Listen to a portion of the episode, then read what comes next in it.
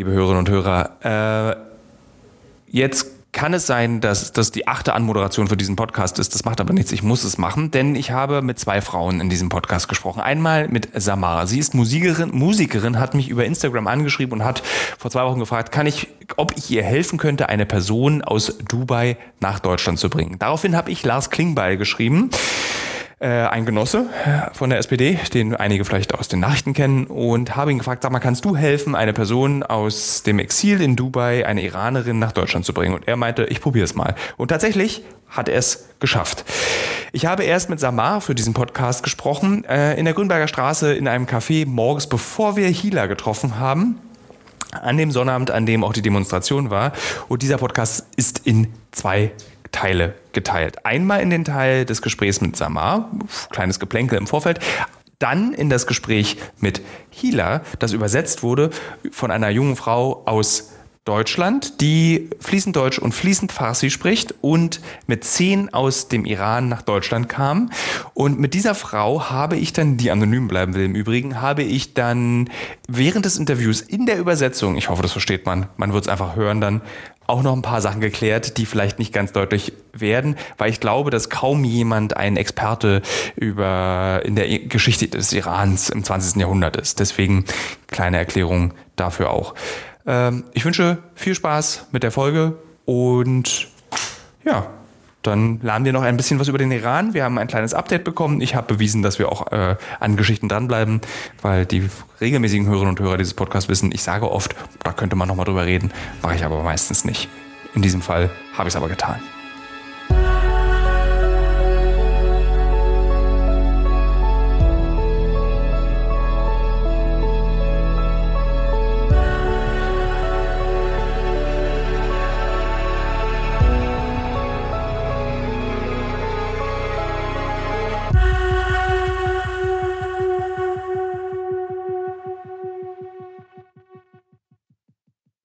Actually, I don't know your name.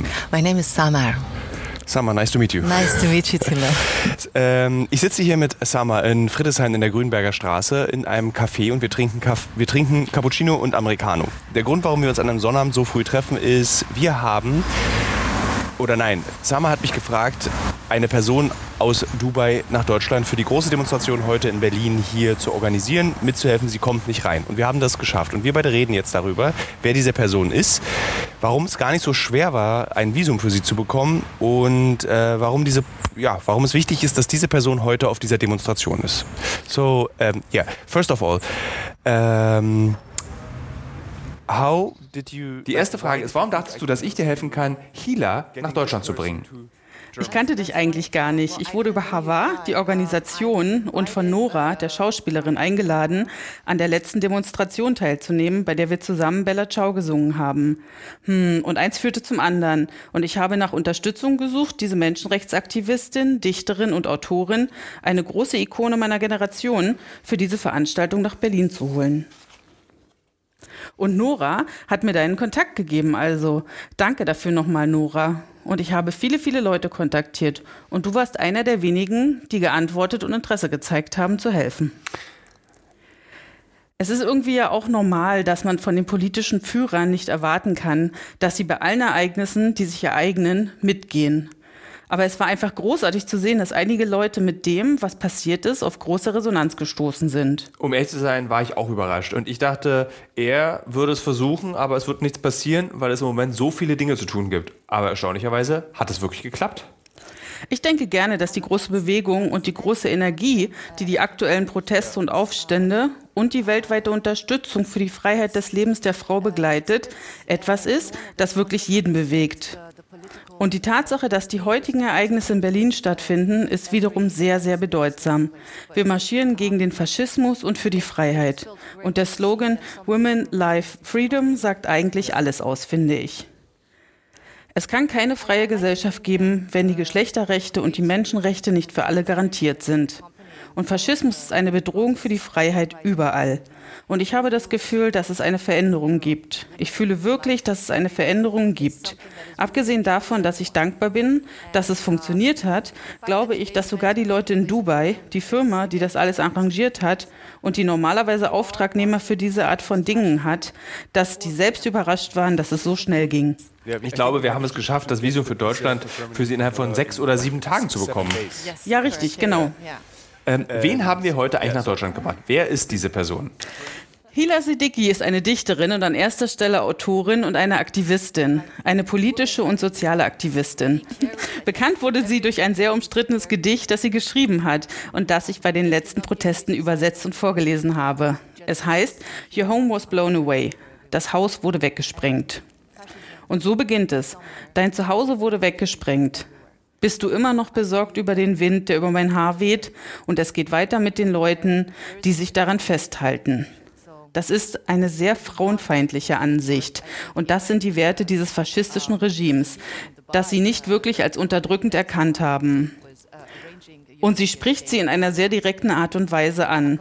Und das hat ihr ganz offensichtlich eine Menge Ärger eingebracht. Sie gehörte zu den Jugendlichen, die sich 2008 mit Katami verbündet haben, wenn ich mich nicht täusche.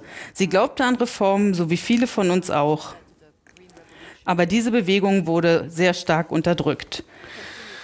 Die Menschen waren sehr, sehr enttäuscht und jeder, der sich damals mit den Reformisten verbündete, was dann zur grünen Revolution und den darauf folgenden Unterdrückungen und Verhaftungen führte, wurde noch lange Zeit verfolgt. Deshalb stand sie auch sehr oft vor Gericht und war auch häufiger im Gefängnis. Und vor kurzem habe ich dann erfahren, dass sie in Dubai im Exil lebt. Weißt du, wie lange sie im Exil dort gelebt hat? Nein, das weiß ich nicht. Dann fragen wir sie einfach. Und ich werde jetzt die Aufnahme beenden. Dann trinken wir hier unseren Kaffee aus und gehen zum Kurfürstendamm. Alles klar.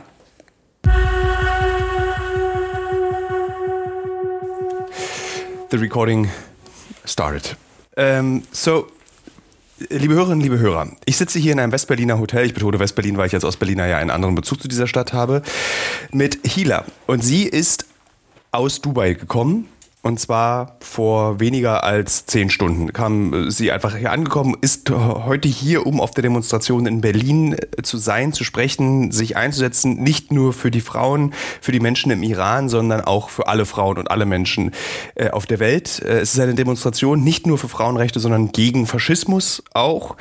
Und ähm, sie ist hier, weil äh, eine kleine Gruppe von Menschen sie nach Deutschland gebracht hat. Das haben wir gerade erklärt, wie das funktioniert hat. Ich werde auch nochmal Lars Klingbeil fragen, ob er uns eine Sprachnachricht schickt. Wird er bestimmt machen. Und wir sprechen jetzt darüber, wie die jetzige Situation ist, wie sie eskaliert ist und warum wir erst auf Englisch reden und dann auf Farsi. So, the first thing I want to ask you is, uh, why it is important for you to switch from English So, die to erste your Frage, mother tongue die ich dich fragen möchte, ist, warum ist es denn für dich so wichtig, von Englisch zu deiner Muttersprache Farsi zu wechseln? Uh, first of all, hi. Hi, Nice to I'm so sorry. Hi erstmal, freut mich, dich kennenzulernen. Okay, äh, tut mir leid. Ja, das ging ein bisschen schnell. Deswegen äh, springe ich direkt rein. Das ist schon okay. Schön, dich kennenzulernen. Ich bin so froh, dass ich mit euch hier sein kann. Also, ich möchte Englisch reden, weil, wie ihr wisst, Input und Worte für mich sehr wichtig sind. Und meine Muttersprache muss ich für meine Worte benutzen, um meine wahren Gefühle zu erklären. Das ist der Grund. And I can absolutely understand that. Das kann ich absolut verstehen. Und wir haben ja vorhin auch darüber schon gesprochen. Und das Schöne daran ist eigentlich fast schon so eine Art Klischee, dass eine Person aus dem Iran, die Einfluss hat, eine Dichterin ist und generell Menschen in dieser Region der Welt durch Poesie miteinander sprechen. Und es ist schön, dass du jetzt hier bist mit deiner Poesie. Ab jetzt können wir also Farsi sprechen. Du bist nach Dubai ins Exil gegangen. Und meine Frage ist jetzt, warum? Warum musstest du dein Land verlassen und konntest nicht einfach im Iran bleiben? Ja, also 2012 habe ich geheiratet. Er war ein alter Freund von mir, der drei Jahre vor mir Iran verlassen hatte, in Dubai lebte und nicht mehr in den Iran einreisen konnte. Grund war die grüne Bewegung 2009 und die damit einhergehenden Verhaftungen. Ich selbst stand zeitlang unter Ausreiseverbot. Als ich endlich wieder ausreisen durfte, beschloss ich, ihn zu heiraten. Er durfte nicht in den Iran reisen, also musste ich nach Dubai. Ich verließ mein Land, um zu heiraten. Auch wenn ich damals schon unter großem Druck stand, hatte ich immer vor zu bleiben und die damit einhergehenden Schwierigkeiten auszuhalten. Der Druck hatte mich nicht dazu bewogen, den Iran zu verlassen. Auch nach meiner Heirat verbrachte ich ähm, in den ersten Jahren die meiste Zeit im Iran. Ich war dort aktiv und habe auch viel gearbeitet. Deswegen bekam ich ständig Probleme am Flughafen. Die Behörden haben mir wiederholt bei der Einreise den Reisepass entzogen. Ich wurde mindestens zweimal im Jahr vor Gericht gebracht, wobei ich oft freigesprochen wurde. Einmal wurde ich sogar am Flughafen in Handschellen abgeführt und musste für drei Tage ins Gefängnis. Trotz allem gab ich nicht auf. Ich habe sogar mein erstes Kind im Iran auf die Welt gebracht. Die Regierung hat mich immer wieder mit der Ausreisesperre bestraft. Als die Wahlen dann anstanden, haben sie mir die Ausreise verboten und setzten mich unter immensen Druck, um mich von meiner politischen Aktivität abzuhalten. Es wurde immer schlimmer. Sogar als ich in einem Krankenhaus mein Kind auf die Welt brachte, vertrat mich mein Anwalt in einem Gerichtsprozess und erklärte dem Richter, warum ich nicht anwesend sein konnte. Sieben oder acht Monate nach der Geburt meines ersten Kindes, Ahura, ging ich wieder nach Iran. Diesmal wegen meines Filmes, den ich anschließend in Deutschland, ähm, unter anderem in Köln, Hamburg, Berlin und Lübeck, zeigte. Für den Dreh dieses Filmes war ich oft im Iran. Ab da wurde die Bedrohung für mich immer größer. Es gab eine strenge Ausreisesperre und auch die Gerichtsverfahren wurden immer ernster. Bis jemand eines Freitagnachts mir meinen Reisepass brachte und sagte, ich müsse bis Samstag früh das Land verlassen. Das war 2018.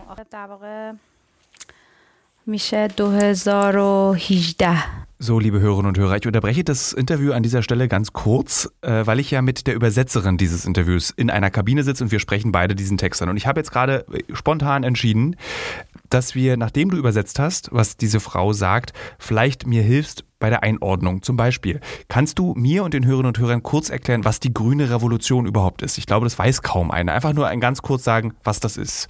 Was hat Hila da gerade erzählt? Ich habe jetzt Angst, etwas Falsches zu sagen. Okay. ist die grüne Revolution die, die 2008 war? Ja. Okay. Das war 2008, 2009 und es ging um die Wahlen von Ahmadinejad ähm, und um einen Wahlbetrug. Und da sind äh, sehr viele Studierende auf den Straßen gegangen und ähm, wollten ihre Stimme sozusagen zurückhaben. Und das waren ähm, eigentlich zum größten Teil friedliche Proteste und Studentenproteste. Da waren ähm, hauptsächlich junge Menschen und Intellektuelle. Äh, und sie haben ähm, ja, nach Reformen eigentlich verlangt. Und das, was Hila hier beschreibt, dieser Druck, der da auf sie ausgeübt wird, über Rechtsanwälte, über du darfst da nicht hin, ja. du darfst hier nicht hin, ist das typisch diese Methoden, die, die das Regime, das Mullah-Regime anwendet? Ja, das ist absolut typisch. Da werden Menschen unter Druck gesetzt und dafür muss man nicht mal viel tun eigentlich. Es reichen kleinste Widerstände und äh, im Falle von Hila, sie war sehr sichtbar, sie ist öffentlich aufgetreten, sie war ja aktiv und, ähm, und das möchte das Regime um jeden Fall ähm, verhindern und Ausreisesperren sind ein ähm, Lieblingsmittel dieses Regimes. Gut, dann springen wir zurück in das Gespräch, liebe Hörerinnen und Hörer. So lustig, das habe ich jetzt wirklich, also äh, wirklich spontan entschieden, aber ich finde es sowieso ganz sinnvoll. Wir sind wieder im Gespräch. Ich sitze wieder in diesem Hotelzimmer in Berlin und rede mit Hila. Like why everything is happening right now in Iran? Is it Warum passiert das alles gerade jetzt im Iran? Ist es die Ermordung einer jungen Frau, die das ausgelöst hat, oder war das etwas, was sich schon seit einiger Zeit angebahnt hat? Die junge Generation, eine neue Generation, die nur auf eine ja, Gelegenheit gewartet hat, also eine zynische Gelegenheit, um diese Revolution zu starten, um sich gegen diese alten Leute zu erheben, über die wir gesprochen haben. Diese Proteste und diese revolutionären Kräfte, ähm, ich meine, ich selbst ziehe keine scharfe Linie zwischen revolutionär und nicht revolutionär. Diejenigen, die in all den Jahren die Lösung in Reform und Beteiligung an Wahlen gesehen haben, und ich selbst gehörte nun mal zu dieser Gruppe, es war nicht so, dass sie mit dem Rahmen der Islamischen Republik und ihrer Verfassung einverstanden waren. Vor nicht einmal einem halben Jahrhundert hat unser Land eine große Revolution und darauf folgend einen achtjährigen Krieg erlebt. Diese Revolution hatte weitreichende Konsequenzen für die Gesellschaft. Viele Menschen verloren ihr Leben durch sie, es gab Massenhinrichtungen und auch der Krieg brachte viele Opfer. Deswegen suchten wir damals nach friedlicheren Wegen, um einen Wandel zu erzeugen. Ab 97 gab es eine Reihe wichtiger Ereignisse im Iran, darunter die Studentenproteste im Juli 1999 und die Grüne Bewegung nach der Präsidentschaftswahl 2009. Die damalige Generation wollte sich von den ideologischen Gesetzen des Regimes befreien und die Verfassung reformieren. Die iranische Gesellschaft war aber noch nicht für eine Revolution bereit. Es gab mehrere Gründe dafür. Zum einen lag es an der Spaltung und der fehlenden Einheit. Zum anderen hatten viele Menschen Angst vor einer Revolution. Zwei Revolutionen in weniger als einem halben Jahrhundert, das wollten die Menschen nicht. Also arbeiteten wir an friedlichen Alternativen. Die Regierung aber zerstörte jeden letzten Glauben an eine Chance zur Veränderung durch Reform. Es wurde jeden Tag schwieriger und schwieriger. Jetzt haben wir es mit einer neuen Generation zu tun, die religiöse und ideologische Herrschaft von Grund auf ablehnt. Die Regierung bleibt aber knallhart. Revolution ist jetzt der einzige Weg. تحمل کنن و بپذیرن و خب حکومت هم که عقب نشینی نمیکنه و هیچ چاره دیگه جز انقلاب وجود نداره. So What happens right now in Iran proves Was jetzt im Iran passiert, beweist ja auch, dass, die, dass, das, dass das Regime gescheitert ist. Sie haben es seit 1979 versucht, sie haben versucht, die Menschen zu manipulieren, damit sie glauben, das ist richtig und das ist falsch. Aber es hat nicht geklappt. So, eine ganze Generation oder eine Menge Leute wollen jetzt eine Veränderung.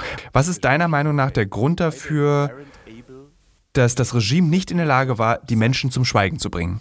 تو تمام این سالهای که بازم میگم حتی از Ja, dass wir dieses System nicht wollen, das, das war uns schon immer klar. Wir wählten den friedlicheren Weg mit der Hoffnung, dass wir nach und nach die Verfassung und damit das ganze System ändern könnten.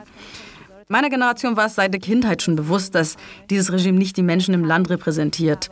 Damals war aber die Gesellschaft noch nicht bereit für den hohen Preis und die vielen Opfer, die eine Revolution nun mal mit sich bringen würde. Ich sage es noch einmal, wir wollten durch friedliche Wege unsere Ziele erreichen. Aber der Tod von Massa Amini veränderte alles. Ihr Name wurde zu einem Code. Für die Menschen war es dann klar, auch wenn du gar nichts getan hast, kannst du von diesem Regime getötet werden. Das konnten die Menschen nicht tolerieren. Mahsa war weder politische Gefangene noch war sie Aktivistin. Sie war ein ganz normales Mädchen, das mit ihrem Bruder aus einem kleinen Dorf nach Teheran gereist war. Das rüttelte die Gesellschaft auf, weil dann allen klar wurde, niemand ist sicher in diesem Land. Man kann jeden Moment getötet werden, sogar wenn man sich an allen Regeln hält. Eine beliebte Parole der Proteste lautet, wenn wir nicht eins werden, werden wir einer nach dem anderen getötet.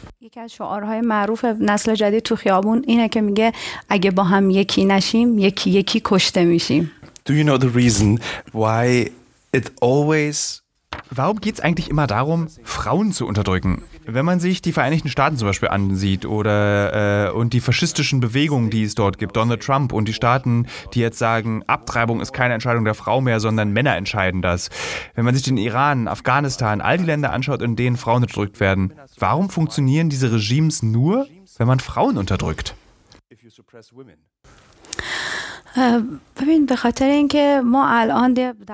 Es liegt daran, dass wir es mit einem ideologischen und religiösen Regime zu tun haben. Es gibt eine Reihe von Menschen, die diese Regierung basierend auf ihrer Ideologie unterstützen. Das Ganze hat auch wenig mit dem Islam zu tun. Wir sehen andere islamische Länder, eine Region zum Beispiel Türkei und die Emirate, die ganz anders sind. Das System Irans kann man nicht islamisch nennen. Es ist ein Einparteiensystem mit einer Partei an der Macht, die eine ganz bestimmte Ideologie hat und basierend auf einer systematischen Unterdrückung der Frauen seine Macht im Iran und darüber hinaus in der Region ausbaut. Can we once for all explain to the Germans, because a lot of Germans. Das ist spannend, dass du das sagst. Und können wir den Hörerinnen und Hörern einmal an dieser Stelle erklären, was denn der Unterschied zwischen politischer Ideologie des Islams und dem Islam ist? Weil ich glaube, viele kennen diesen Unterschied gar nicht oder denken, es wäre dasselbe. ببین زمانی که انقلاب اسلامی تو ایران اتفاق افتاد البته ja. انقلاب Als die islamische Revolution im Iran stattfand, ähm, wobei die Revolution anfangs gar nicht islamisch war, ähm, jedenfalls, die IranerInnen wissen ganz genau, dass die jungen Menschen, die gegen den Schah auf die Straßen gingen damals, äh, anderen intellektuellen Gruppierungen angehörten. Die islamische Strömung hat dann die Revolution für sich vereinnahmt und nannte sie Islamische Revolution. Wir können hier nicht die Rolle der westlichen Mächte außer Acht lassen. In dem Maße, wie die westlichen Mächte die Revolution 79 unterstützt haben und sie in eine islamische Richtung lenken, schauen sie bei dieser Revolution weg. Die Menschen im Iran sind auf sich gestellt und kämpfen allein. Eine interessante Frage ist auch, warum ging die Revolution damals in eine islamische Richtung? Ähm, auch wenn es im Iran eine Vielzahl von Religionen gibt, sind die meisten Menschen nun mal Muslime. Ähnlich wie in der heutigen Türkei spielte der Islam im Leben der damaligen Iraner eine wichtige Rolle. In der Generation unserer Großeltern hatten religiöse Feste und Rituale wie zum Beispiel Muharram und äh, Ramadan einen hohen Stellenwert. Die Menschen hatten ein relativ freies Leben und empfanden die Religion nicht als Widerspruch oder Einschränkung. Noch hatte die islamische Regierung den Frauen kein schwarzes Chador aufgezwungen. Auch der iranische König war ein religiöser Mensch und wählte islamische Vornamen für seine Kinder. Was ich damit sagen will, ist, dass der Islam zu Leben der, der Menschen dazugehörte. Nach der Revolution entstand aber eine spezielle islamische Ideologie. Es gibt nun mal nicht die eine islamische Gruppierung in der Welt. Wir haben es mit äh, verschiedenen Auslegungen des Islams zu tun, zum Beispiel mit Shias und Sunnis. Dann gibt es auch die Taliban, ähm, ISIS, Hisbollah und andere Gruppierungen die sich auch oft gegenseitig bekämpfen. Letztens haben sogar zwei schiitische Gruppen im Irak aufeinander geschossen. Das gab es früher so nicht. Da haben Schiiten mit Sunniten gekämpft. Aber es gibt immer mehr Spaltungen und immer kleinere Strömungen, sodass es zu überraschenden Kämpfen kommt. Deswegen können wir gar keine allgemeine Definition der islamischen Ideologie haben. Das islamische Regime im Iran ist eine bestimmte Form einer Ideologie. Es hat sich in den letzten Jahren in eine so reaktionäre, verschlossene und blinde Richtung entwickelt, dass sie nicht mehr die Schicht der religiösen und gebildeten Menschen, im Iran auch religiöse Intellektuelle genannt, an seiner Seite hat. Man sieht dann das Phänomen der Sittenpolizei und wie eine Frau an den Haaren über den Boden gezerrt wird. Das ist doch kein islamisches Verhalten. So, liebe Hörerinnen und Hörer, hier ziehen wir uns mal wieder kurz aus dem Gespräch raus und ich spreche mit der Übersetzerin über das, was gerade gesagt wurde. Empfindest du das? Also du bist mit zehn nach Deutschland gekommen ja. aus dem Iran. Wie wurdest du erzogen? Ähm, ich würde sagen, ich wurde säkulär erzogen, aber das hat auch was mit meiner Familie zu tun. Ähm, ich, ich, komme aus einer kommunistischen Familie ähm, und wir hatten wenig ähm, Religion zu Hause tatsächlich. Ja. Ich habe Religion in der Schule kennengelernt im Iran. Ah, okay. Und wie, wie war das dann für dich als Kommunistenkind im Iran auf der Schule, die plötzlich erst in der Schule, also ich meine, du musst es ja auch auf der Straße gesehen haben und äh, erlebt haben, dass du jetzt ein, eine, eine Person bist, die kein, die sich nicht an die religiösen Regeln halten muss. War das ein Problem? Also es war seltsam. Ich meine, Kinder sind extrem flexibel und ähm, ich habe sehr schnell gelernt, was ich sagen darf und was ich nicht sagen darf und was ich wo sagen darf und was ich wo ähm, zeigen darf. Und, ähm, und ich glaube, so geht es sehr vielen IranerInnen mhm. seit frühester Kindheit, dass man verschiedene Persönlichkeiten teilweise auch entwickelt und lernt, sich zu tarnen. Ähm, ja, also es war tatsächlich seltsam, aber zum Glück gab es auch viele andere Familien und Kinder, die eine ähnliche Situation hatten. Ja. Ähm, wenn du, also wie denkst du denn, also bist du dann nach Deutschland gekommen mit deinen Eltern wegen der kommunistischen Einstellung oder einfach, weil das Leben im, Isla äh, im Islam, das Leben im Iran nicht mehr lebbar war, weil es einfach keine Perspektive gab durch den Einfluss der Religion?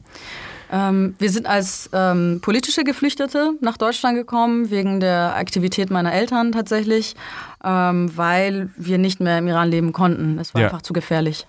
Wie ist es für deine Eltern, jetzt hier zu sein, nur weil sie Kommunisten sind oder nur in Anführungszeichen, es gibt auch Leute, die Kommunisten hassen, würde mich jetzt nicht überraschen, aber weil sie Kommunisten sind, also geht das für deine Eltern? Sind sie glücklicher hier oder vermissen sie auch ihre Heimat?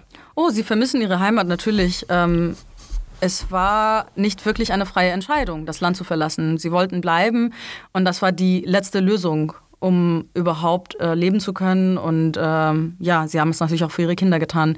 Und mit dem Herzen sind die immer noch im Iran. Die Proteste, wie beobachten deine Eltern die jetzt, die jetzt gerade stattfinden?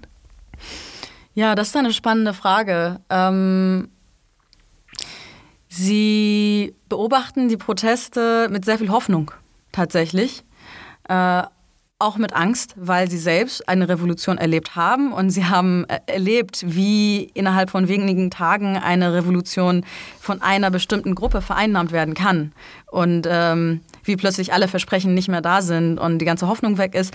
Aber meine Mutter, für sie, ähm, sie sieht auf jeden Fall einen großen Unterschied in dieser Revolution. Sie hat das Gefühl, dass die jungen Menschen heutzutage ein viel höheres Bewusstsein haben, verglichen mit vor über 40 Jahren. Mhm. Es gibt, die Menschen sind viel gebildeter. Es gibt eine, glaube ich, die, ungefähr 93 Prozent der Menschen sind jetzt alphabet, sind alphabetisiert. Das war damals anders. Ähm, und ähm, ja, und es ist nun mal eine feministische Revolution. Das, ja. war, das war damals auch nicht so. Ähm, ja, also es gibt viel Hoffnung. Liebe Hörerinnen, liebe Hörer, wir gehen zurück ins Interview und setzen die Antwort auf die Frage, ich gehe nochmal zurück, damit wir das nochmal äh, aufgegleist werden alle, und zwar, was der Unterschied zwischen politischer Ideologie des Islams und dem Islam ist. Die Antwort geht noch weiter. Es gibt keinen Zweifel, dass die iranische Gesellschaft heute eine säkuläre Regierung will. Alle wollen das religiöse und ideologische Regime hinter sich lassen. Alle sehnen sich nach Freiheit. Aber das bedeutet nicht, dass all diese Menschen gegen den Islam sind oder dass sie keine Muslims sind. Natürlich gibt es verschiedene Gruppen. Es gibt Baha'is, es gibt Zoroastrier und auch Atheisten. In den Gefängnissen der islamischen Regierung sitzen viele Moslems, die immer noch an ihrem Glauben festhalten. Aber wir können sehen, dass der Islam in der Gesellschaft an Wichtigkeit verloren hat. Viele Familien, die früher sehr gläubig waren, entwickeln sich als Reaktion auf die rückschrittliche Auslegung des staatlichen Islams in eine andere Richtung. Sowas passiert nicht zum ersten Mal in der Geschichte. Im Westen gab es einst eine sehr kirchliche Herrschaft, die von den Menschen abgeschafft wurde. Aber sie haben ja deswegen nicht das Christentum abgeschafft. Sie hatten weiter ihre Religion, sie lehnten lediglich die Herrschaft der Kirche ab. Genau das passiert auch heute im Iran.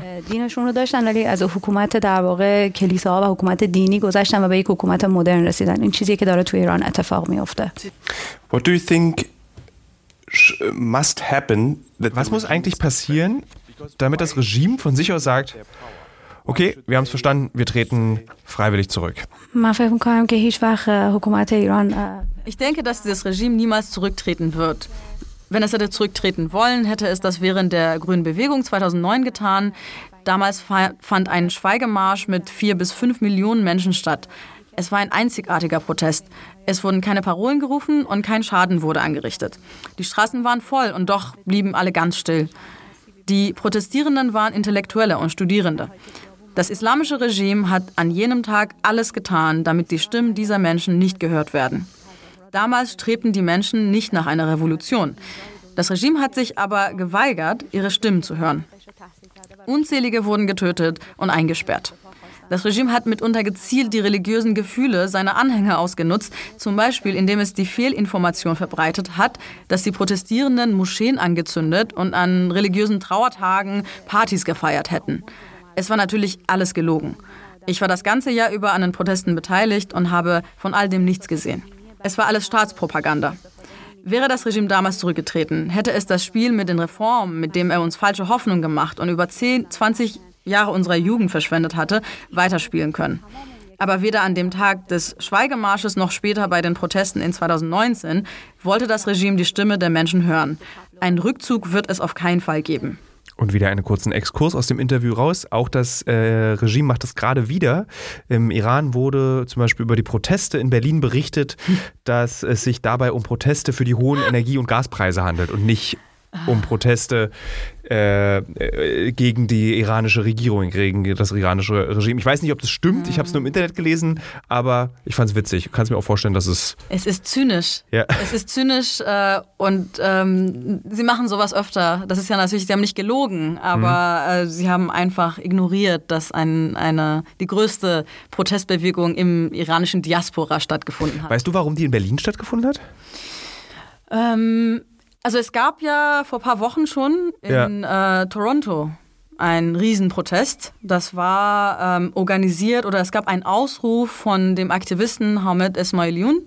Der steckt dahinter ähm, und hat dazu aufgerufen. Und jetzt ging es, glaube ich, darum, äh, sowas ähnliches in einer, sowas in einer ähnlichen Größenordnung in Europa zu haben. Ja. Und Berlin ist nun mal, glaube ich, das politische Zentrum Europas.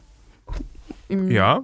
Also, ja, also. Man kann ja auf jeden Fall gut feiern gehen. Man kann auf jeden Fall gut feiern gehen, das stimmt. Und hier sind auch viele Iraner, also in Deutschland gibt es viele Iraner. Ja. Ähm, viele sind aus London eingereist, aus Paris. Ja, es gab so Fotos, ne, wo, du, wo man diese, dieses äh, Peace-Zeichen gesehen hat oder Victory und ähm, in Flugzeugen und Bussen. Ich habe das völlig unterschätzt, um ehrlich zu sein. Ja, ja, ja, Also mir wurde von Freunden erzählt, dass sie in Bussen waren und in Bahnen und an Flughäfen und äh, die dachten, die sind in Teheran oder in einer Stadt im Iran, weil sie nur noch Persisch gehört haben um sich herum. Und das war ein unglaublich starker Moment für sie. Wir gehen zurück ins Interview und immer noch auf die Frage, wir sind immer noch in der Antwort auf die Frage, was muss passieren, damit das Regime von sich aus sagt, wir treten freiwillig zurück.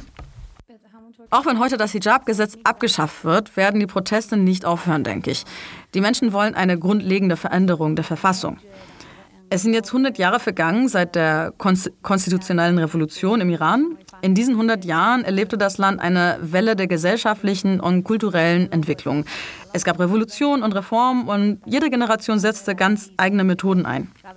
Aber vielleicht schließt sich jetzt der Kreis und wir kommen wieder zurück zu den Anfängen dieser Bewegung vor 100 Jahren. Einer Bewegung, die sich für das Wahlrecht, das parlamentarische Regierungssystem und Bürgerrechte einsetzte. Und ich denke auch, dass das islamische Regime schon lange nicht mehr mit der jungen Generation und mit den Intellektuellen und Eliten des Landes mithalten kann. Die Gesellschaft hat sich weiterentwickelt, äh, aber das System aber nicht. Diese Kluft zwischen der Regierung und dem Volk wird von Tag zu Tag größer. Ich sehe keinen Ausweg für dieses Regime. رفراندوم واقعی با نظارت عادلانه نه شبیه اون چیزی که در تاریخ اتفاق افتاده so, as an exiled poet. Wie funktioniert es eigentlich, dass du als Poetin im Exil diesen Protest unterstützt? Wie geht es? Du bist ja nicht da. Ja, in unserer Kultur spielen Literatur und Poesie eine wichtige Rolle. So wie überall auf der Welt geben Kunst, Musik und Literatur den Menschen im Iran Kraft und erzeugen Einheit. Und sie halten historische Momente fest. Das merke ich, wenn Jugendliche meine Gedichte aus den Protesten in 2008 auf Instagram teilen. Als ich diese Gedichte schrieb, waren sie alle Kinder, vielleicht sechs oder sieben. Aber sie fühlen sich durch meine Gedichte mit den damaligen Ereignissen verbunden. Hier sieht man eine greifbare Verbindung zwischen den Generationen. Genauso konnten meine Freunde und ich durch Gedichte von Siavash Khashoggi, Ahmad Shamlu und andere uns mit vorherigen Generationen und den Linken von vor 79 verbinden. Das ist eine Art der Unterstützung. Aber meine Unterstützung beschränkt sich nicht nur auf meine Arbeit als Dichterin. Ich unterstütze den Kampf auf jede für mich machbare Art und in den Rahmen meiner Möglichkeiten. How do we can avoid that Wie können wir eigentlich vermeiden, dass die Welt das Interesse an diesem Konflikt verliert? Die Stimme des iranischen Volkes muss in der Welt unverfälscht ankommen.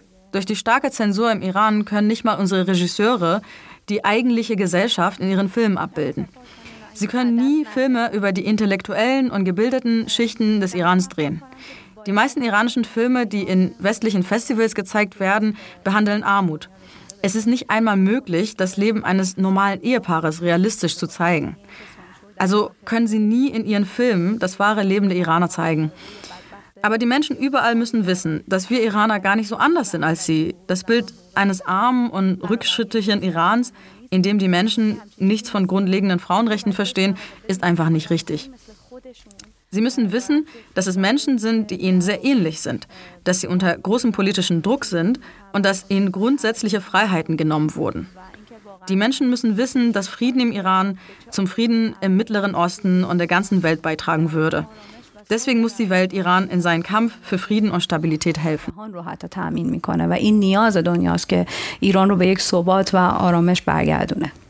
How long do you think you Wie lange glaubst du, bist du in der Lage, diesen Kampf noch zu kämpfen?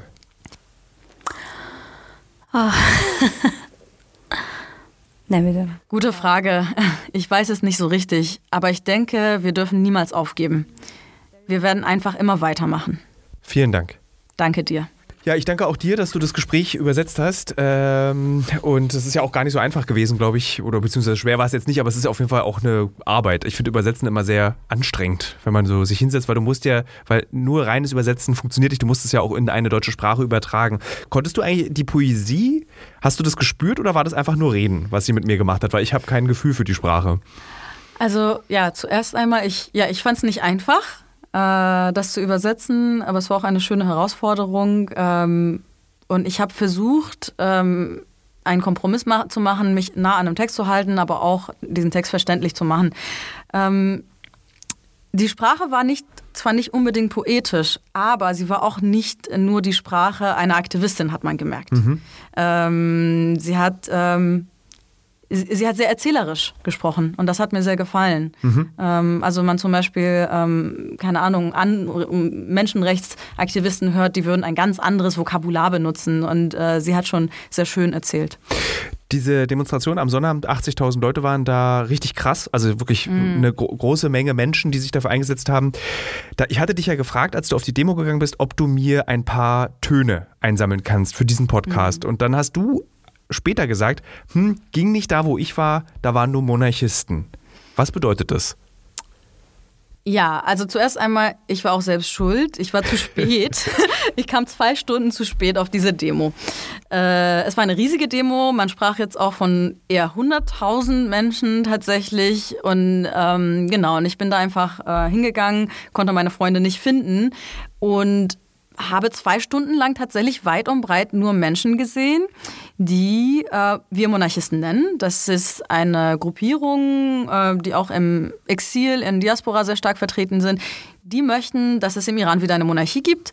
Und zwar ähm, mit dem Ziel, dass der Sohn des ehemaligen Königs, äh, Reza Pahlavi, an die Macht kommt. Mhm. Ähm, genau, sie waren dort und sie waren sehr laut und sie waren, sie hatten alle ihre Flaggen, die haben eine bestimmte Flagge, also das ist die iranische Flagge, die man kennt, aber in der Mitte ist ein Löwe, eine Sonne und ein Schwert zu sehen, mhm. daran erkennt man sie.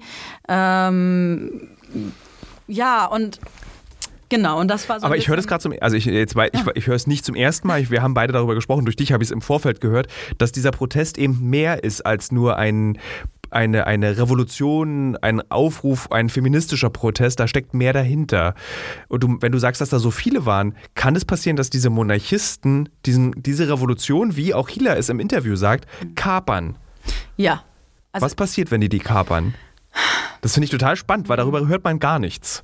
Nee, im Westen hört man darüber nichts. Ähm, Gerade in den letzten Tagen merkt man, dass die Stimme der Monarchisten und äh, genau des Prinzes, wir haben ja einen Prinzen, dass diese Stimmen immer lauter werden. Die bekommen auch ähm, viele Plattformen. Es gibt zum Beispiel iranische Exilsender, die ähm, denen extrem viel Plattform geben, weil sie auch ihre Förderung von dieser Seite halten. Ähm, die haben auch gute Kontakte zu westlichen Mächten, die haben halt Lobby. Mhm. Äh, das ist etwas, was die linken Gruppierungen nicht haben. Ähm, bis jetzt ist es so, der, dass der Prinz es abstreitet, eine Monarchie herstellen zu wollen. Er hat ein Angebot gemacht, und zwar, ähm, dass er eine Übergangsregierung bildet und sich um die Organisation kümmert und nicht unbedingt eine Monarchie. Aber wir wissen alle aus der letzten Generation, ähm, dass man sich aus, auf solche Versprechen ähm, nicht ausruhen kann und dass mhm. sobald jemand an die Macht kommt, es die Gefahr gibt, ähm, dass die Revolution in eine ganz andere Richtung gelenkt wird und dass man von dem Feministischen dieser Revolution gar nichts mehr sieht. Ist es zu befürchten, dass wenn der Prinz die Macht übernimmt, dass es dann so ein alt, wieder ein altbackenes Regime wird? Oder wie alt ist der Prinz klingt für mich wie so 19 Jahre alt. Wie alt ist denn der Prinz? Oh nein, unser Prinz ist alt. Ich weiß nicht. ähm, er ist auf jeden Fall über 50, ja. hat äh, graues Haar. Also auch ein Boomer. Ähm, ja, okay. ja, er ist ein Boomer und äh, das Problem ist für mich und viele andere, also zum einen Monarchie im Jahre 2022. Das ist eine, für viele von uns eine sehr rückschrittliche Idee. Äh, wenn man, die meisten Menschen, die im Iran, die möchten eine Demokratie, die möchten Wahlen, die möchten ein Parlament und mhm. die möchten keinen König. Es ist auch ganz klar auf den Straßen, was man, die Parolen, die man in Videos sieht, die Menschen rufen, ähm, weg mit dem Diktator, sei es der, ein König oder ein islamischer Führer. Das sagen mhm. sie ganz deutlich. Ich finde es ja immer sehr praktisch, wenn mein Leben korreliert mit den Werbepartnern und Partnerinnen, die ich habe. Zurzeit mache ich eine große Recherche zum Thema Marathon. Demzufolge muss ich natürlich auch wissen, wie man einen Marathon läuft und trainiere tatsächlich dafür. Nicht, weil ich Ü40 bin, sondern wirklich, weil ich als Journalist ein bisschen etwas über dieses Marathon-Business herausbekommen möchte. Und Teil dieses Marathon-Trainings ist ja nicht nur regelmäßiges Laufen und an den Gedanken im Kopf, die dabei entstehen, zu verzweifeln. Nee, Teil dieses Trainings ist auch Ernährung. Und wisst ihr was? Was richtig praktisch ist, ich glaube, ich könnte keinen Marathon laufen, wenn es nicht Podcasts gäbe. Und ein Podcast, den ich während des Laufens höre, um dieses alle zwei Tage zehn Kilometer Laufen für die Grundausdauer zu ertragen, ist der Powerbrains Podcast.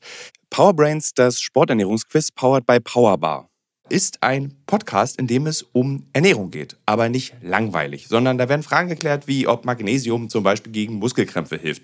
Zum Beispiel die Frage, wie wichtig sind Kohlenhydrate in der Sporternährung und ist es eigentlich für jede Sportart gleich? Also zum Beispiel wisst ihr ja als regelmäßige Hörer dieses Podcasts, ich bin ja auch passionierter Schwimmer und passionierte Schwimmer essen ja nach dem Schwimmen immer einen Döner. Ich kann euch schon mal sagen, da muss man jetzt keine Folge für hören, ist nicht so sinnvoll. Aber vorm Schwimmen ein Teller Nudeln ist sinnvoll. Warum? Das beantwortet eben der Power Brains Podcast. Können da zum Beispiel auch eine Frage, die mich auch schon beschäftigt hat. Können zu viele Proteine der Niere schaden? Und welcher Profi feiert seinen Sporterfolg mit Beefy und Bier von der Tankstelle? Alles Fragen, die für Sportler und Sportlerinnen wichtig sind. Das Gute an diesem Podcast ist, der ist nicht langweilig. Der ist eben äh, wissenschaftlich, aber auch gleichzeitig ein spannender Mix aus Quizshow zum Mitraten. Dazu gibt es Interviews, Anekdoten und sehr aufschlussreiche Wissensvermittlung mit Host Dani Herzog. Bis zum 14.03. gab es folgende Gäste. Der Ironman-Gewinner und Triathlet Sebastian Kienle, Legende Joey Kelly, TikTok-Fitnessstar Joe Wünsche und andere Gäste aus der Staffel sind René Adler, Otto Bulletproof, Jonas Deichmann, Imke Salander, Maren Schiller, die ich im Übrigen auch für die Recherche treffe, und viele mehr. Jeden zweiten Donnerstag erscheint eine Folge und ihr könnt es auch als Videopodcast gucken auf dem Powerbar YouTube-Kanal. Ja, ich würde sagen, wenn ich es beim Laufen höre, könnt ihr es auch beim Laufen hören oder wenn ihr die Innenseite eines Backofen reinigt oder wenn ihr Staubsaugt oder wenn ihr ähm, lange Pendelstrecken mit der U-Bahn habt, Straßenbahn oder im Auto. Egal. Es ist ein guter Weg, um die Zeit zu vertreiben. Es ist ein guter Weg, etwas über den eigenen Körper zu lernen. Sie, Sie möchten keinen König. Ähm, kann es zu Konflikten, also hast du das gespürt auf der Demo, wenn dann so Monarchisten neben Leuten stehen, die sagen, weg mit dem König, weg mit dem Schah, äh, also weg mit dem Regime, mit dem Mullah-Regime und dem König. Gibt es da jetzt schon so ein kleines Konfliktpotenzial, was erkennbar ist? Es gibt ein Konfliktpotenzial, auf jeden Fall. Aber ich glaube, im Großen und Ganzen ist es relativ friedlich verlaufen. Also es war überraschend friedlich, weil es ähm, von dem, was ich gelesen habe, nur zu einer Verhaftung kam. Mhm. Und äh, bei 100.000 Menschen ist es schon, glaube ich, okay so. Ähm, ich glaube, gerade jetzt geben sich alle Mühe irgendwie eine Einheit herzustellen, ja. weil alle haben ein gemeinsames Ziel. Sie wollen einfach, dass die islamische Regierung weg ist, dass die Mullahs weg sind und dann schauen wir weiter. Aber wir können davon ausgehen, dass... Was macht eigentlich Ahmadinejad? Wo ist denn der eigentlich? Er ist total still. Ja, eben. Er sagt nichts. Sein Twitter, sein letzter Eintrag, da ging es um einen afroamerikanischen Basketballspieler. Also man hört gar, also das wäre jetzt eigentlich auch ein Moment, um für sich selbst nochmal raufzuschwingen, sich hochzuschwingen. Es ist ja unmöglich. Es ist, äh, die Reformisten wissen auch, die können sich auch nicht mehr retten. Also äh, okay. egal, egal, also genau, jeder, der zu diesem Regime gehörte, muss jetzt weg. Ja. Das haben die Menschen in, innerhalb der letzten fünf Wochen ganz klar gemacht. Wie vermeidet man, dass das nicht so eine Auge um Auge, Zahn um Zahn Geschichte wird, dass jetzt diese ganzen Leute abgemokst werden? Durch die, die jetzt die Revolution machen, weil so ungerecht es ist, so gerecht äh, wäre es, die Leute nicht auch noch zu hängen und umzubringen, weil sie natürlich auch sehr viel Leid seit 1979 ins iranische Volk getragen haben. Also es gibt sehr viel Wut tatsächlich. Ja. Und äh, man hört von Menschen ähm, Sätze wie wir vergessen nicht, wir vergeben nicht. Das hört man. Und ich glaube trotzdem nicht, ähm, dass die meisten Menschen ähm, sich äh, genau sowas wünschen wie Massenhinrichtungen, äh, sondern ähm, im besten Falle sollte es, finde ich, einfach zu Gerichtsverhandlungen kommen. Mhm. Und ähm, man müsste sich das in jedem Einzelfall anschauen, wobei ich einfach aber glaube, äh, dass sie einfach, die meisten von diesen Regierungsmenschen werden das Land verlassen. Die haben schon ähm, ihre zweiten Pässe in anderen Ländern. Die Fahren die eigentlich alle dann nach Dubai? Nein, nicht Dubai. Nein, nein, nicht Dubai. Wo hauen die denn dann eigentlich das hin ab? Das ist eine gute Frage. Ähm, natürlich, die haben Freunde in Libanon, in, in, Syrien, aber vor allem haben sie auch Freunde in einigen südamerikanischen Staaten. Ah, in, so wie die Nazis. Venezuela. Ja, genau. Und das kann sein, dass sie, also ich habe, es gibt Gerüchte, dass schon, dass sie schon ihre Familien ausreisen lassen, dass schon Flugzeuge, Privatjets Iran verlassen Was haben. Was ja eigentlich ein gutes Zeichen ist, ne? Es ist ein gutes Zeichen und sie haben Angst. Ja. Ähm, ja, vielleicht kann ich noch mal etwas sagen zu der. Ähm, du, was du willst.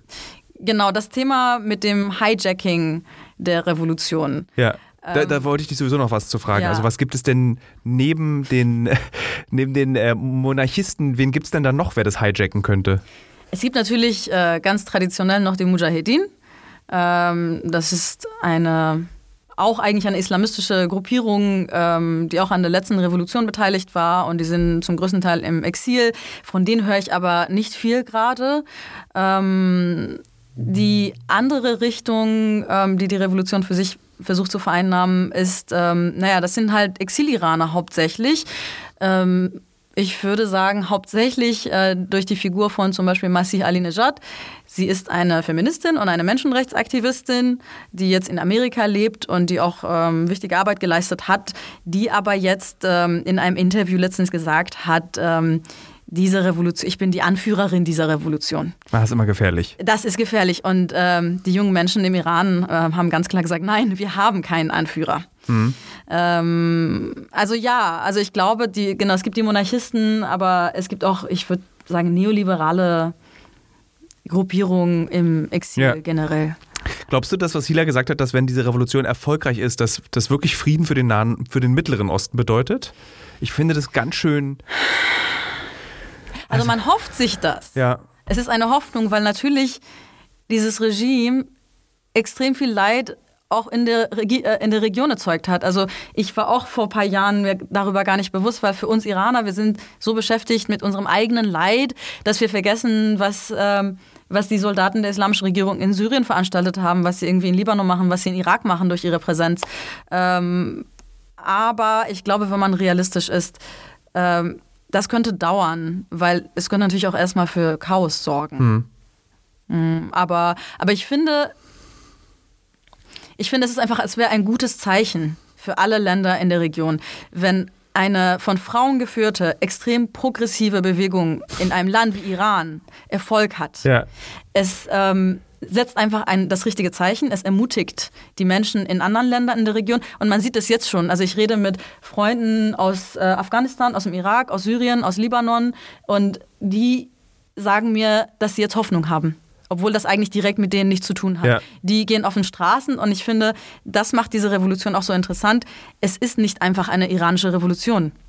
Es geht mindestens um den ganzen, um die ganze Region des Mittleren Ostens. Mhm. Äh, und wenn man noch mal größer denken könnte, man könnte es schon als eine internationale feministische Bewegung sehen. Zumindest sind die Solidaritäten da so stark, dass, ähm, ja, dass man davon ausgehen kann. Was ich toll finde an diesem äh, Protest und an dieser Revolution, die sich da abzeichnet, ist, dass ähm, es zwar eine feministische Bewegung ist und so gelesen werden kann, aber dass es geschlechtsübergreifend ist. Also dass zum ja. ersten Mal, dass einfach so auch so irgendwie so, so Berliner Didi und Stulle mit auf diese Demo gehen und nicht in Frage stellen, das ist hier so eine Frauensache, sondern einfach, nee, wir machen jetzt gemeinsam für die Rechte der Frauen im Mittleren Osten und weltweit und ohne dass es mich stört und ohne dass ich es in Frage stelle und mal sage, also hier, ich als Mann werde aber auch immer, mhm. möchte jetzt hier nicht, so ist es nicht. Und das ist total cool, finde ich das, dass das keine Rolle spielt an dieser Stelle.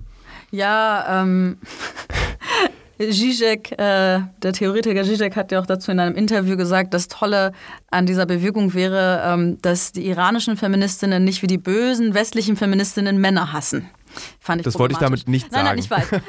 aber aber ja. du hast recht, ich finde, ähm, sie haben es geschafft, diese Bewegung hat es geschafft, Feminismus zu normalisieren. Ja, es geht um Freiheit. Es geht um Punkt. Freiheit ja. und, äh, und dazu gehört nun mal auch ähm, Gleichheit und Freiheit für Frauen. So, und ich glaube, das wurde einfach ähm, allen sehr klar plötzlich. Ja. Und, und ich glaube, es liegt natürlich auch daran, weil es in dieser Bewegung um grundlegende Rechte geht. Ja. Äh, und darauf können sich alle einigen. Also es gibt keine Diskussion. Natürlich möchten alle, dass äh, Frauen anziehen können, was sie wollen, dass sie sicher sind, äh, dass sie ähm, Berufe ergreifen können, die sie möchten und ja. so weiter und so fort.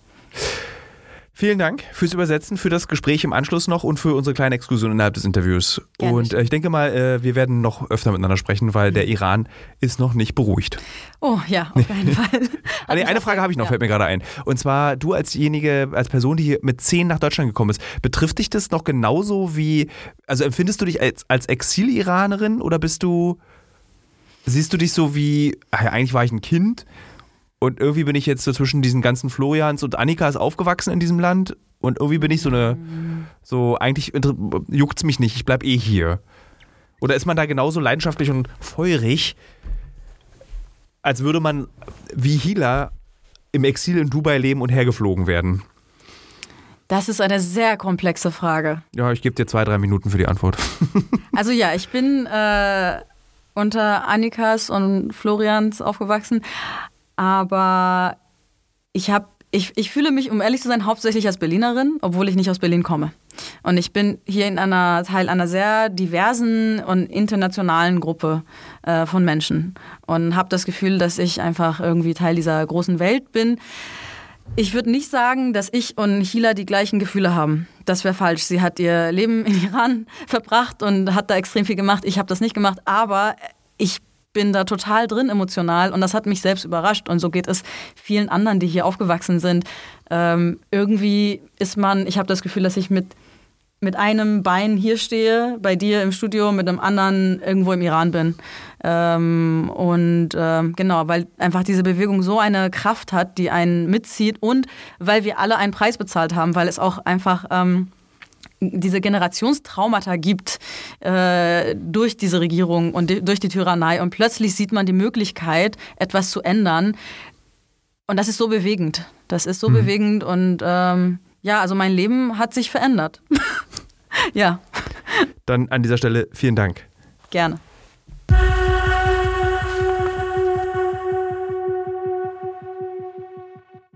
Und dann kommen wir zum Ende. Ich würde jetzt mal wieder nach langer, langer Zeit eine Kolumne vorlesen aus der Berliner Zeitung, äh, die ich äh, am, die, die an diesem Sonnabend, an dem diese Demonstration im Iran war, erschienen ist. Also äh, vor einer Woche. Nee, Quatsch, vor drei Tagen ist sie erschienen. Sie hat überhaupt nichts damit zu tun. Sie hat etwas mit etwas anderem zu tun. Nämlich, was passiert eigentlich, wenn sich Kollegen im Umfeld radikalisieren. Ich fange einfach mal an. Die Kolumne, die Kolumne, die Sie jetzt lesen, ist nicht die Kolumne, die eigentlich gedruckt werden sollte. Ich habe bereits einen anderen Text geschrieben, ihn unzählige Male korrigiert, immer wieder überlegt, ob ich das so schreiben kann und habe mich dann dagegen entschieden. Ich habe die Kolumne zerknüllt und weggeschmissen, habe sie nicht freigegeben. Trotzdem will ich erzählen, worüber ich in dieser anderen ursprünglichen Kolumne geschrieben habe. In diesem Text hatte ich von einem Kollegen erzählt, der sich, wie wir alle, entwickelt hat. Der Kollege und ich, wir kennen uns drei, vier Jahre und in dieser Zeit ist er erwachsen geworden. Wir haben als Journalisten zusammengearbeitet und uns gut verstanden. Irgendwann haben wir weniger zusammengearbeitet und uns auch weniger gut verstanden. Auch weil wir politisch unterschiedlich positioniert sind. Ich irgendwie Mitte links, er irgendwie konservativ. Grundsätzlich ist das kein Problem für mich. Ich unterhalte mich sogar ausgesprochen gern mit Menschen, die anderer Meinung sind, auch weil ich dadurch immer etwas lernen kann. Aber dieser Kollege begann mit religiösem Eifer seine Haltung zu verteidigen. Und da fängt es für mich an, uninteressant zu werden. Wenn Haltung mit Persönlichkeit verwechselt wird, wird es oft ideologisch. Da bin ich raus. Ich merke, ich schreibe auch im zweiten Versuch dieselbe Kolumne, die, die ich eigentlich nicht veröffentlichen will. Es zeigt, wie sehr es mich beschäftigt, auch weil ich immer wieder predige, dass wir füreinander da sein müssen, dass die Gräben zugeschüttet werden, dass wir miteinander reden müssen, anstatt einander zu ignorieren. Alles andere führt nur zu Konflikten, zu Abneigung und am Ende zu Hass. Alles andere führt zu dem, was wir auf Twitter beobachten, zu dem, was der Kollege nun erlebt. Er hat sich an den Rand des Konsens navigiert und die einzige Reaktion, die er nun noch beherrscht, ist, wie ein tollwütiges Wesen nach jenen zu schnappen, die für ihn da waren, die für ihn da sind. Ich frage mich oft, oh, wie solche radikalen Persönlichkeitsveränderungen passieren. In meinem Leben als Journalist habe ich diese Menschen oft treffen können. Die sorgenden Mütter, die plötzlich Querdenkerinnen sind und sich einer jüdischen Weltverschwörung ausgesetzt fühlen. Gestern Eintopf, heute Deep State. Ich habe mit Neonazis Zigaretten geraucht, die mir ganz menschlich davon erzählt haben, wie sie unmenschlich wurden. Ja, selbst bei meinen eigenen Eltern konnte ich es beobachten. Von Leben in Arbeit in die Orientierungslosigkeit der Rentner. Vom Leben in Arbeit in die Orientierungslosigkeit der Rentner. Spüren wir das in uns selbst? Spüren wir diese Veränderung? Oder ist es menschlich, Veränderungen zu ignorieren? Der Kollege, die Deep State Mutti, der Neonazi, spüren sie, dass sie sich verändert haben? Ich fühle mich heute, jetzt in diesem Moment, wie dieselbe Person, die 1996 in der U5 mit dicken Filzstiften die Türen bemalt hat. Wie dieselbe Person, die 2001 vor der Buchhandlung meiner Mutter wegen New York geweint hat. Ich bin dieselbe Person, die 2003 gegen den Irakkrieg war und 2022 für die Ukraine und gegen den Krieg auf die Straße gegangen ist. Ich glaube, ich habe mich nicht verändert, weiß aber, das ist natürlich Quatsch. Natürlich bin ich ein anderer Mensch. Ich kann es nur nicht sehen, nicht spüren.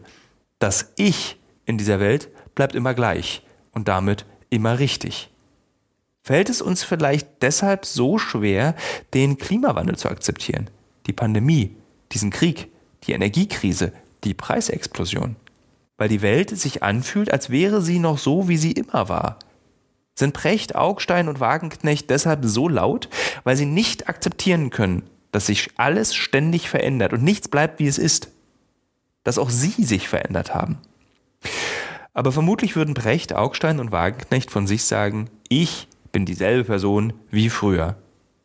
Viele Menschen denken über meinen Kollegen nach, sorgen sich um ihn, er wird das nicht merken. Er fühlt sich lediglich angegriffen, angefeindet, er fühlt sich isoliert und ja, er ist auch isoliert. Ich wüsste nicht, was diesen Zustand beenden würde. Ich weiß nur, dass es nicht darum geht, Recht zu behalten. Denn das ändert nichts. Es geht im Klimawandel, in der Pandemie, in der Energiekrise, im Krieg niemals darum, Recht zu haben. Im Rechtsein bringt nicht an Corona gestorbene Großeltern zurück, rettet nicht die Inseln im Pazifik. Im Rechtsein heizt nicht die Wohnung. Wer nur Recht haben will, der will nichts verändern. Der will nur gehört werden. So wie der Kollege. So, liebe Hörerinnen und Hörer. Äh, ich fliege morgen früh um neun auf die Cayman Islands für eine Reportage. Äh, sprich, der, die nächste Folge wird vielleicht von den Caymans sein oder was ganz anderes. Ich überlege, ob ich mich vielleicht einfach mal mit den Leuten, die sich gerade auf die Straße kleben, mit auf die Straße klebe und dann darüber spreche, warum sie sich auf die Straße kleben. Egal. Wir hören uns auf jeden Fall nächste Woche Dienstag. Es war schön, dass ihr mit zugehört habt. Ähm, und natürlich die, die bis hier durchgehalten haben, die Hörer, die geduldig sind, die wissen, dass es noch nicht vorbei ist. Obwohl ich jetzt Tschüss sage. Aber ich habe heute keine Geduld. Ich muss noch meine Tasche packen für die Cayman Islands. Habe keinen Bock irgendwie hier noch so lange heute das rauszuzögern. Deswegen kommt jetzt der Abspann. Ich danke an dieser Stelle Marlon, der ganz großartig redaktionell diesen Podcast betreut hat. Ich danke Kaspar Dudek, der mit ganz kleinen Augen gerade im Büro saß, den ich gerade eben noch gesehen habe, der in den letzten Atemzügen des Rüstungsfilms, der ja nun auch bald kommt, nämlich am 31. Oktober, glaube ich, auf Pro7, mit dem Titel äh, Waffen für den Frieden, Fragezeichen Rust, Deutschland rüstet auf. Ähm, da sitzt er und kontrolliert jetzt gerade die Quellen nochmal, ob auch alles stimmt, was wir dort zeigen. Ganz Kleinäuglein saß er da und ich weiß, dass er jetzt, ist es gerade, jetzt ist es 10 nach 18 Uhr oder wie man in Berlin sagt, Viertel sieben. Ähm, der muss diesen Podcast gleich noch schneiden. Also das, was ich hier gerade alles rede, das muss er alles noch zusammenstückeln mit der deutschen Sprache, mit den dahinter. Das wird alles auf jeden Fall sehr stressig. Äh, für ihn, naja, Herrenjahre sind keine Lehrjahre oder wie man so sagt. Deswegen will ich es dem Kasper auch nicht mehr so schwer machen und mache an dieser Stelle Schluss. Tschüss, bis nächste Woche. Ach nee, an Katrin muss man noch Danke sagen und Happy Po, die mich immer noch nicht sponsern. Ich lese gerade ein Buch über Genetik, was ich sehr langweilig finde, aber wichtig ist. Wichtig ist unter anderem für die Recherche auf den Cayman Islands für einen Film, der nächstes Jahr kommt. Und ich spiele gerade auf meinem Steam Deck Dishonored. Und ich finde es ganz toll. Wir hören uns nächste Woche. Tschüss.